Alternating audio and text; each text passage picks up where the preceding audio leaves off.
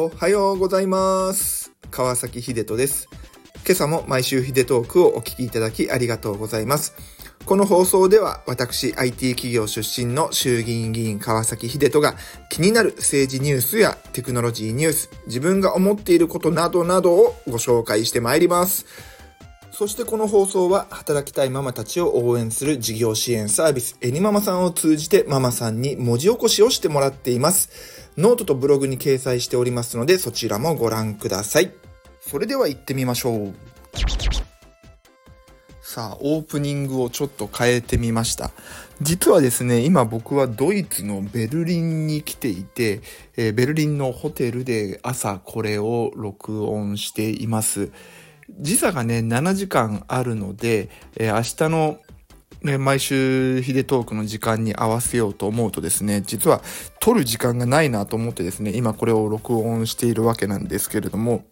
もう思いっきり時差ボケでですね、めちゃくちゃ早い時間に4時ぐらいに目が覚めちゃって、てで、なかなか寝つけなかったので、じゃあちょっと、スタイフもうちょっとね、何回も聞いてみたら、オープニングもちょっと暗いから撮り直してみようかなということで、今撮り直しをして、えー今回ニューオープニングとしてスタートいたしました。さあ、昨日からドイツの方に入って、まあ、ここから約1週間滞在をすることになりますけれども昨日はね、えードイツの元首相の、えーブルフさんそしてえドイツの議員連盟の皆様と、えー懇談をさせていただきましたあのー結構ね衝撃的だったのはドイツの国籍法っていうのを今回見直すということだったのでちょっと今日はそれについてお話をさせていただきたいなと思います。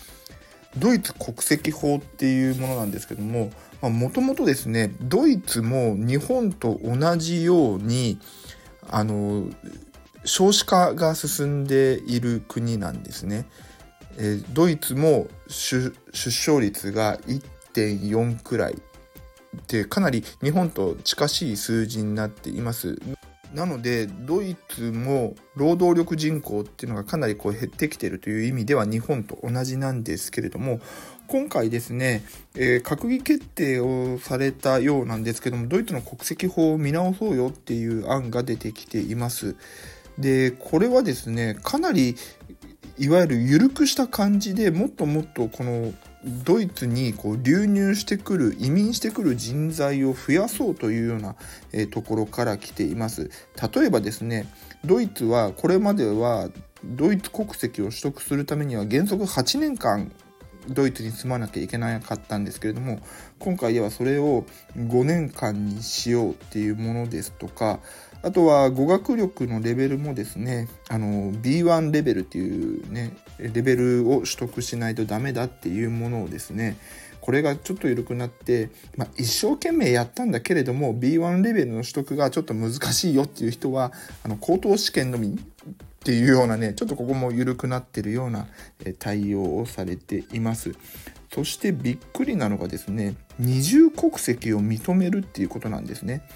これまでは例えばドイツはトルコ人の移民が多いんですけどもトルコから来る場合はですねトルコ国籍を放棄してそしてドイツに入ってくると。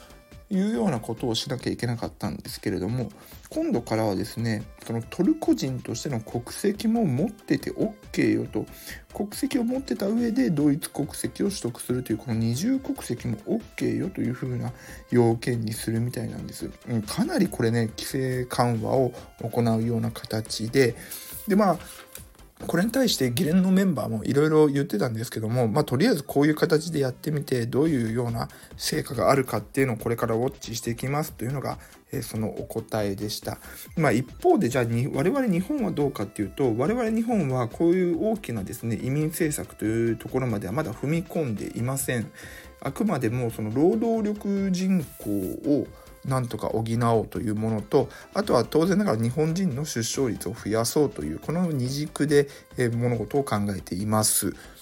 出生率ってね当然ながらこう増やすためにさまざまな子育て政策をやるんですけれども、まあ、そのためにこ子ども家庭庁も作ったしねこういう子育て政策を様々やっていくんですけどもやっぱりこの出生率が増えるっていうのは時間がかかるしそして、えー、それで生まれた子たちがですねいざこう労働力人口としてカウントできるのってまあ言ってもどうです？16歳とか18歳とかが最低バーだとするとまあ16年くらいかかっちゃうっていうことなのでその間にねやっぱり足りない労働力人口っていうものを、え、外国人労働者で埋めるというような政策をやっています。でもちろん当然メリットはあってうんとまず労働力が増えるということでしょ？でそして、えー、当然ながら新たな、えー、消費者その人たちもね日本に住むわけだから新たな消費者としてカウントされるしその中からもしかしたらねこう起業家みたいなことが増えてくるかもしれないので経済活動が活発化する可能性も当然ながらありますと。えー、そして、え日本はねこれまで鎖国っていうのを江戸時代にやってましたけれどもこれとは真逆で国際的な交流が一気に増えるので、まあ、多様な文化とかにね増える触れるチャンス ごめんなさい噛みましたね。触れるチャンスがあるので、まあ、その中からまあイノベーションが生まれやすくなったりするんじゃないかなというところ。そしてこの少子高齢化という時代において今社会保障制度が持続できるかどうかっていうかなりキワキワなところにいるんですけどもここに若い層が入ってくれば、えーこの社会保障制度が持続的に運営できるんじゃないかというような部分があります。一方でですねもちろん懸念点もあって当然ながら文化が違う人たちが入ってくるのでうんやっぱり文化的なすれ違いとか摩擦誤解が生じる可能性がありますしやっぱり、うん、どうしてもね犯罪外国人犯罪っていうのが今でもあるのでこれが一気に増加しちゃうっていう可能性もありますよね。でそれ以外にですね例えば、その外国人の子供たちがこう入ってきた時にはですね、え保育園の先生たちは本当にあの言葉ももちろん壁があるし文化も壁があるのでめちゃくちゃ大変なんですよね。僕の地元の鈴鹿市のとある保育園はですね本当にもう何十種の人種を受け入れているので文化がすごく違ってやっぱり先生も本当にそれにご苦労をされています。なのでここをしっかりとね、えー、ケアできるように